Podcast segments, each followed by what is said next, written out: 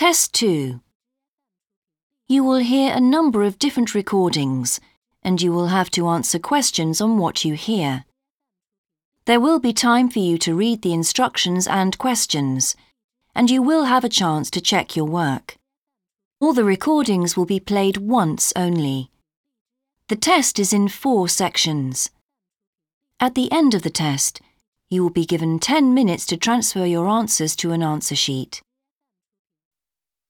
Now turn to section 1.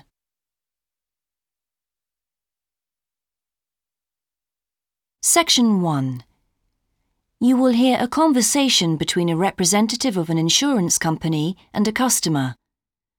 First, you have some time to look at questions 1 to 3.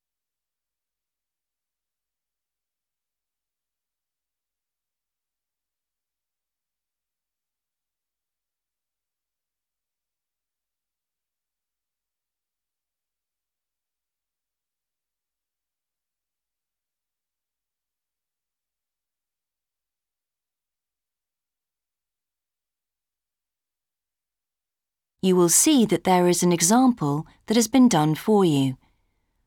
On this occasion only, the conversation relating to this will be played first. Good morning, Total Insurance. Judy speaking. How may I help you?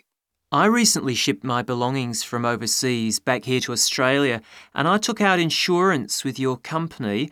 Some items were damaged during the move, so I need to make a claim. What do I have to do? Okay, well, first I need to get a few details about this. Can you give me your name, please?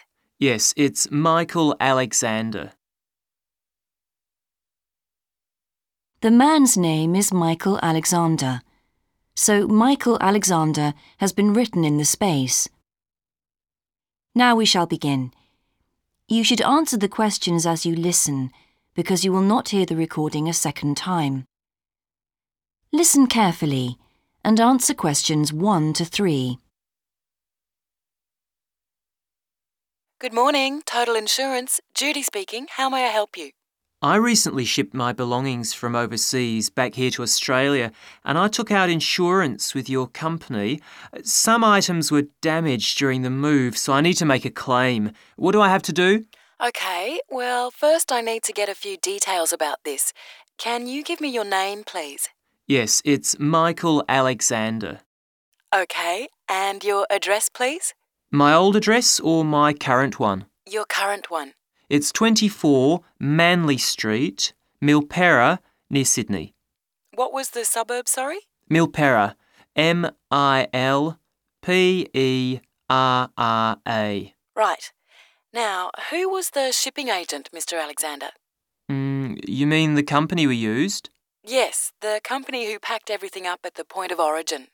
Oh, it was, um, uh, first class movers. Okay. Uh, where were the goods shipped from? China, but the ship came via Singapore and was there for about a week. Don't worry, all of that information will be in the documentation. Now, the dates. Do you know when the ship arrived? It left on the 11th of October and got to Sydney on the 28th of November. Okay. I need one more thing. There's a reference number. It should be in the top right hand corner of the pink form they gave you. Uh, let me have a look. I have so many papers. Ah, yes, here it is. It's 601 ACK. Thanks. Before you hear the rest of the conversation, you have some time to look at questions 4 to 10.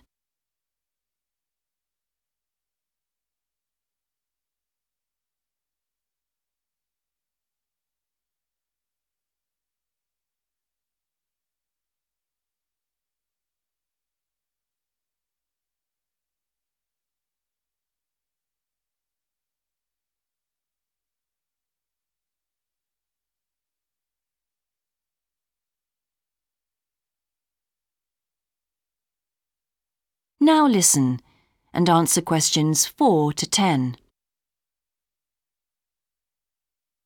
I need to take down a few details of the actual damage over the phone before you put in a full report. Can you tell me how many items were damaged and what the damage was?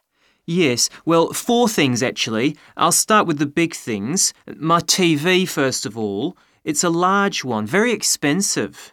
Our insurance doesn't cover electrical problems. It isn't an electrical problem. The screen has a huge crack in it, so it's unusable. I see. Any idea of the price to repair it? No. Uh, Well, I don't think it can be repaired. It will need a new one. Okay, I'll make a note of that and we'll see what we can do. Now, what was the second item? The cabinet from the bathroom was damaged as well. It's a lovely cabinet. We use it to keep our towels in. And what is the extent of the damage? Well, the back and the sides seem okay, but the door has a huge hole in it. It can't be repaired. I'm really not very happy about it. And how much do you think it will cost to replace it?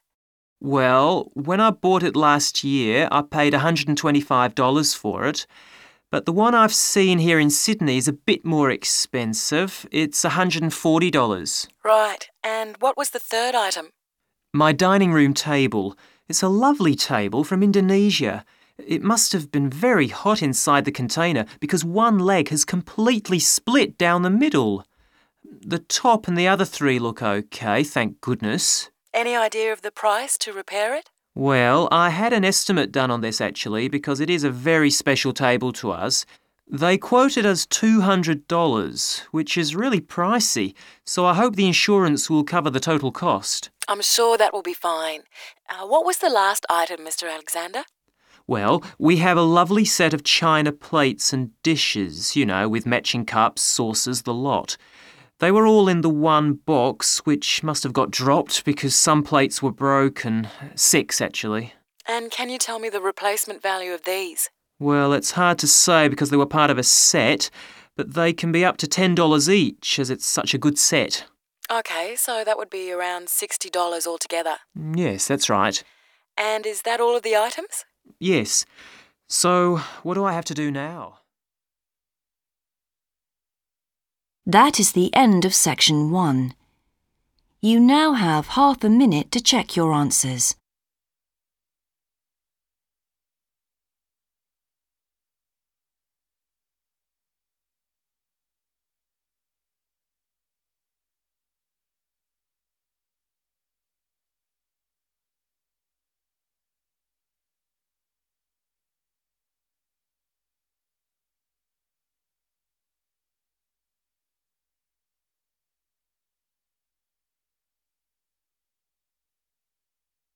Now turn to section two.